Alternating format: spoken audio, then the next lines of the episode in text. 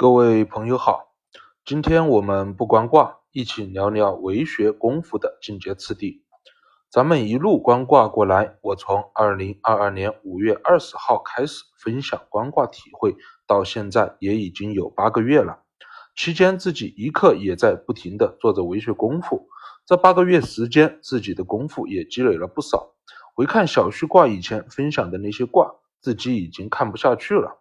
当然，小旭卦以前的卦卦象脉络是没有问题的，六爻之间互动也是没有问题的，只是互动的细节和一些周文王隐藏的彩蛋，当时也是受限于功夫还不够，未能看见，所以决定最后几个卦关完后，就把小旭卦以前的那些卦给重新关，重新录一下，这样关周易就可以彻底收尾了。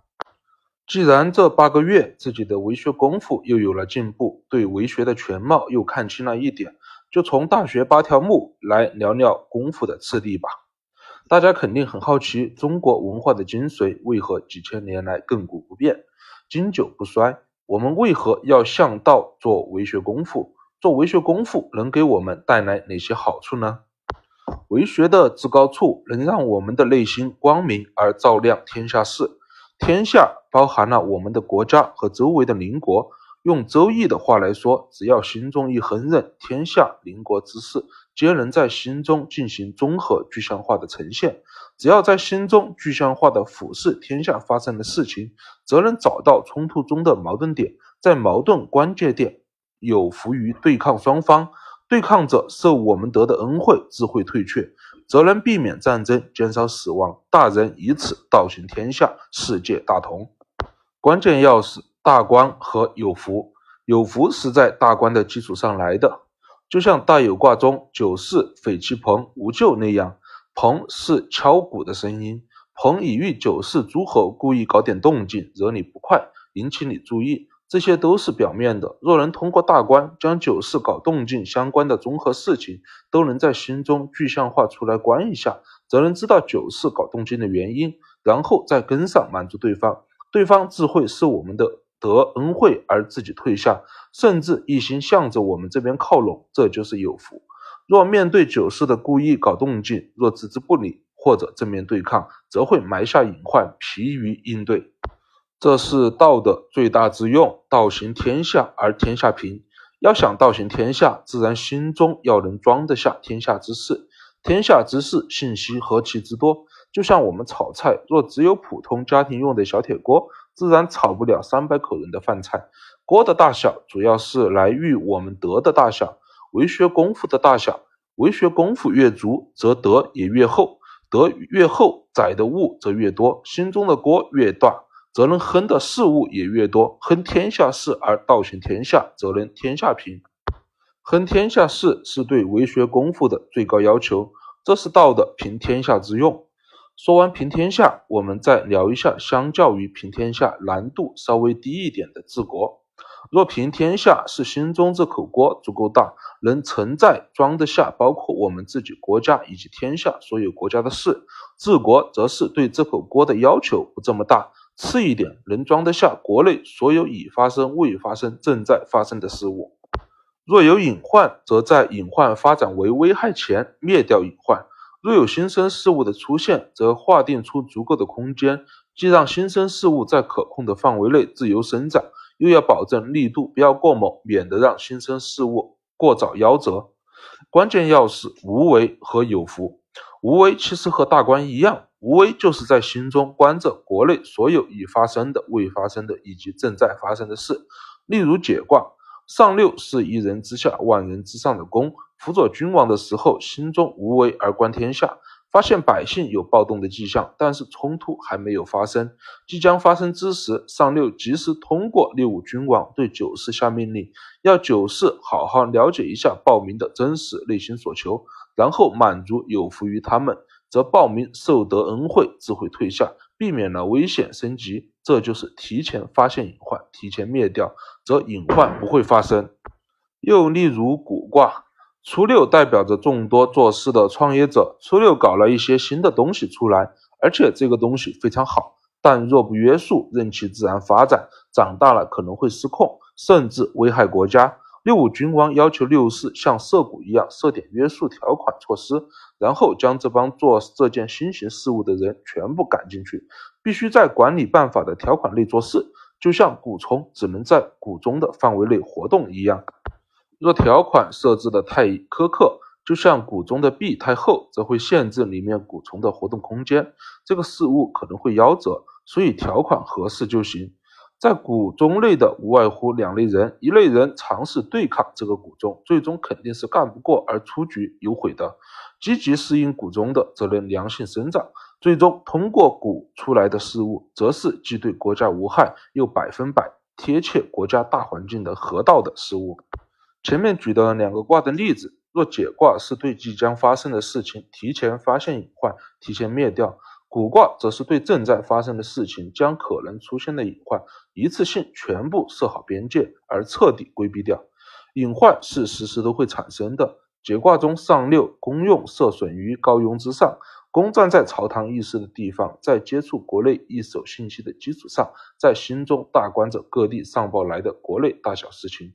损为情，损以喻潜在的危害。在他朝下发起攻击，成为危害之前，攻发现一个，灭掉一个，则危害则能免。一个国家也是一件事物，国家这个事物和所有的事物本质都是一样的，何时诞生又何时结束，自有它的天时在。用道治国，我们能做的就是谨慎的在心中用官，守着这个国家发生的所有事情。让所有的可能导致国家未到天时而提前夭折的隐患提前给灭掉，从而让国家良性的茁壮成长。时到了，自会开花结果，这就是无为而治。同样，要能发现隐患，则需要我们的认知足够高。当我们的视角升上去了，认知自然就提上来了。当我们心中这口锅足够大的时候，大到能同时装得下国内大小事情进行烹饪，都能在心中用神来观的时候，视角自然就升上去了，认知自然也就跟着上来了。例如神卦中九三生虚意，虚是看得见摸不着的意思，意是一个层，虚意就是在心中将一个层用神具象化出来观。当我们将一个层在心中给具象化出来观的时候，假如。明天有重要人物要从这个城的主干道经过，我们在心中这个立体的区域中自会看见。假如有人要搞偷袭、刺杀，可能会在哪些地方进行隐藏，然后提前将这些可能隐藏杀手的地方布置暗哨，或者设置警卫就行了，将潜在的危害提前规避了就行了。这就是看物的视角升上去了，认知自然也就上来了。这就是道的治国之用。平天下是国足够大，能观天下这些事；治国是国足够大，能观国内那些事；齐家则是国有那么点大，能观家里那些事。同样的用法，这里就不单独说齐家，耽误大家时间了。大学中说：“古之欲明明德，于天下者，先治其国；欲治其国者，先齐其家；欲齐其家者，先修其身；欲修其身者，先正其心。”前面咱们聊的平天下、治国齐家，都是为学有一定积累的用，道的用。其中平天下和治国是大用，齐家则是小用。说完平天下、治国齐家，接着我们聊聊修身和正心。因为齐家是德的小用，平天下、治国是德的大用，甚至出师打仗也是德的大用。让我们能从小用不断往前进步到能大用的唯一路径，就是修身。修身是我们由小到大功夫境界唯一的途径。孔圣人在《前文言》中初九潜龙勿用的时候说：“君子以成德为行，日可见之行也。德不成，则道无法大用，所以勿用。否则，就像景卦那般，上位的上六看下位的九二有点水平，想用一下九二，结果九二虽然水清澈，能小用，养养鱼了，但是行德积累不够，水少得可怜。”结果上六取水的瓶子一丢进来，瓶子就碎了而有灾。以欲若德积累不够而大用，则容易失败而有凶。日可见之行，就是每日以可见的脚步往道能大用而行。其实说的就是修身，身包含我们的眼、耳、口、鼻、四肢，我们日常言行举止都能谨慎到内求合适妥当了再行动，则能将为学功夫填满我们一整天。这就是修身，也是日可见之行了。接着我们聊聊修身的原理。中道其实很宽，凡是不恶就是善。就是妥当合适。例如，此刻我的手正放在头上，若手想拿下来，不急着让手随习惯自动放下来，在手动以前先停一下，内求一下手放哪里合适，再放下来，就是修身了。又例如，我此刻正在吃饭，准备伸筷子去夹菜的时候，不急着习惯性的自动去夹菜，在手动以前先停下来，内求一下夹哪边菜，再去夹。又例如，我走在路上，不急着凭习惯向左还是向右，在脚动以前先停下来，内求一下走哪边，然后再走。又例如，我要说话的时候，不急着凭习惯随口就说，在嘴巴要动以前先停下来，内求一下我的说辞合适了再说出来。等等，要有着走错一步或者说错一句话就有着万劫不复的敬畏之心。所以孔圣人在《论语颜渊篇》中说过。非礼勿视，非礼勿听，非礼勿言，非礼勿动。就是在我们将视听言动身体有所行动前，别急着行动，刹一脚车，内求一下是否合适。若合适，则身体再有行动。判断合适标准，不是那些心灵鸡汤里面讲的大道理。男人要怎么怎么才是好男人，女人要怎么怎么才是好女人。我们要无我利他，怎么怎么的。判断的标准仅仅只是自己的良知，就像尿急想要小便，在小便前停一下，内求一下，则会知道当前随地小便是否合适。若在公共场合随地小便肯定是不合适的，自己一内求是一定知道的，这就是恶；若在荒郊野外随地小便肯定是合适的，自己一内求是一定知道的，这就是善。善恶由我们自己进行评价，这就是修身。我们身体的每一次的视听言动，若都能不急着动，皆能内求合适后再动，则能在我们的视听言动上进行积德。这就是乾卦初九中孔圣人在文言说的“君子以诚德为行，日可见之行也”。由于咱们前面先说了治国平天下，这里就不再重复承德有啥用处了。这个在身体将动之前停住一内求，马上就知道接下来身体要做什么的感觉，就是正心了。就像我们此刻要控制我们的手抬起来，手要抬到哪里，是手自己动的吗？当然不是，是我们的心，也就是我们的意念来控制的。这个一内求就直接出来的导正的意念就是正心了，不需要判别是否合适不合适，直接导正能行得下去的就是正心了。这个正心也是周易中元亨利贞的原则善之长了。这个一出来，直接导正了善念，就像一件事物的合道的种子出现在这个世界一般。我们后面的内求也好，大观也好，都是围绕着这个正心的种子而进行的。有了正心，则有了修身做功夫得从小到大的一个可以培育的根本。在修身的海量事情上磨的就是这个正心。这个心会经过海量修身的练习，磨得越来越微而清晰，直到后面能与天地准，达到乾卦九五的飞龙在天、自由御神的地步。正心就是悟道见心的门槛。不知道在座的朋友有多少人能直接听得明白正心的？若听得明白，并且尝试抬抬手、动动脚、洗洗碗，都能感受得到道。感受得到正心，恭喜您，您的天资很赞，已经可以二当起步，开始做修身功夫了，可以开始存心养性十天了。当然，若听不明白也没有关系，世界上绝大多数人，包括我自己，都不是立马能悟到正心的。我在以前分享卦的时候聊过，我主要是通过阳明心学悟道，并以此基础上开始做维修功夫的。八条目中前半部分格物致知诚意，就是我们绝大部分天资一般的人能修的。通过格物致知诚意，能帮助我们正心悟道，然后再在正心悟道的基础上继续做修身积功夫积德，将我们的德由小积到大，由能用到处理家里这点小事，到能用到处理治国平天下这点大事。如何？儒家修身脉络清楚了吗？接下来我开始分享一下正心悟道前面的功夫该如何做。先说一下未做为学功夫的大部分的常人的心是什么状态。用现在流行的一句话来说，叫做内耗。一会儿，哎呀，这个事情要是做成了，我就可以一步登天，升职加薪，迎娶白富美，走上人生的巅峰了。越想越爽，结果当事情真开始做的时候，才做了一点点，事情推进不下去了，又开始想，哎，好复杂，太难了，可能一开始就做错了，我又浪费了多少时间，浪费了多少金钱。又或者遇见困难了，不想着如何解决，首先想到的则是，哎，这个事情要是失败了，身子无望了，会损失多少多少东西。我们被贪嗔好恶毁誉得失左右着我们的内心，控制着我们的内心。这些贪嗔好恶毁誉得失之心，对我们最大的影响，就是让我们的心不能正。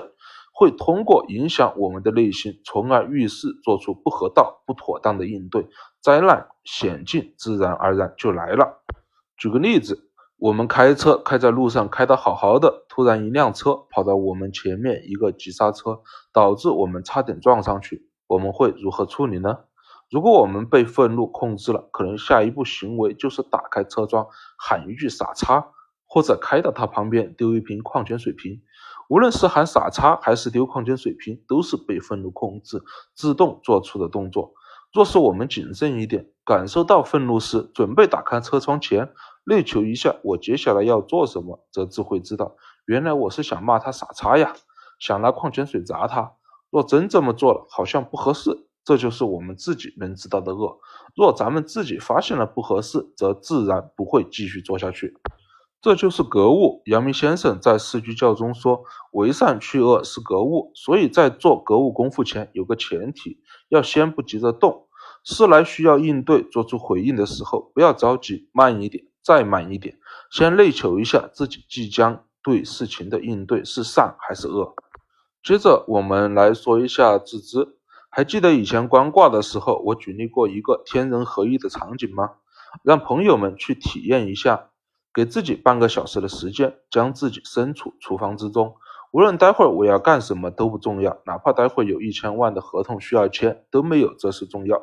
这半个小时的时间只打扫厨房卫生。进厨房前，我们不急着动，就站在原地，静静的感受意识念头的到来。意识念头让我们先打扫哪里，就先行动打扫了。打扫完后，又站在原地，静静的感受下一个念头到来。接下来又要打扫哪里？这三十分钟就只干这一件事，觉知到一点就打扫一点，直到将打扫厨房这件事给做完，这就是自知了。接着我们说说诚意，诚意是格物致知的基础上持续的做格物致知。什么意思？就是无论有事还是无事，我们将我们的关注点逐渐的从外开始向我们的内心收拢聚合。关注我们日常的念头生发，若生发出来的念头是不合适的，则坚决不要做；若生发出来的念头是妥当的，哪怕这个念头的事再小、再不起眼，也要坚持把它落实执行出来。举个例子，多年前我开始做微学功夫的时候，为了感受、体会这个念头意识的到来，我将自己置身于我们住的小区中，漫无目的的行走，彻底的感受意识到来。念头让我捡烟头，没有不合适的，那就是河道的捡；念头让我捡马路中间的一根大木桩，没有不合适的，那也是河道的捡。格物致知的关键点是自知，而不是格物。格物是辅助我们能合道的自知。这种看不起眼的小事，恰恰也是贪嗔好恶等私欲影响最小的，可以说完全没有影响的。这种完全没有私欲攀附的小事做多了，我们心。自会记住这种没有私欲攀附的感觉，就像假钞每年都有新的版本出来，甚至验钞机都不一定跟得上假钞升级的进度。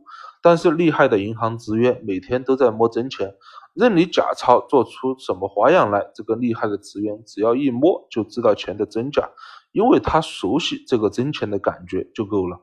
同样，私欲的感觉千变万化。但是我们在这些不起眼的小事上积累了足够的无私欲攀附的感觉，那任你私欲如何产生都不会影响我们按照无私欲攀附的感觉而自知，我心自能不动如山。当这种无私欲攀附的感觉随着我们为学功夫的积累，则会像烙印一样深深地印在我们的心里，慢慢的量变引起质变。无需格物，事情来需要应对的时候，念头一出就能自动进行导正而能行了。这个时候就是进入正心的阶段了，正是明心见性悟道了。明心见性悟道仅仅只是起点，并不是终点，可以开始以此做修身功夫，往更高地方进行攀登了。注意，明心见性只是门票，若满足了，止步于此，将错过高处的美好风景。这个诚意就是诚我们自己的每个意，在每个意义上都做格物致知功夫。意动了，只要没有不合适的，哪怕事情再小，也要坚决按照自己的意将这个事给做出来，就是诚意。以上就是《大学》格物致知、诚意正心、修身齐家、治国平天下八条目的详细脉络了。格物致知、诚意能让我们这些资质一般的普通人也能践行悟道。修身则是在见性悟道的基础上继续磨练扩充，将我们心中烹饪事物的这口锅，由小用能齐家修炼到大用能治国平天下、造福天下。最后，在大年初一，祝大家二零二三年新年快乐，心想事成。我们下一卦换卦见。如果朋友们也对周易为学功夫感兴趣，都欢迎你加为。龙渊八九七，龙渊的全拼小写字母加上数字八九七。这里没有老师，我们以同道自居，不讲大道理，不训诂考据，以德宗和功夫体会为主线，同道为鉴，相互交流。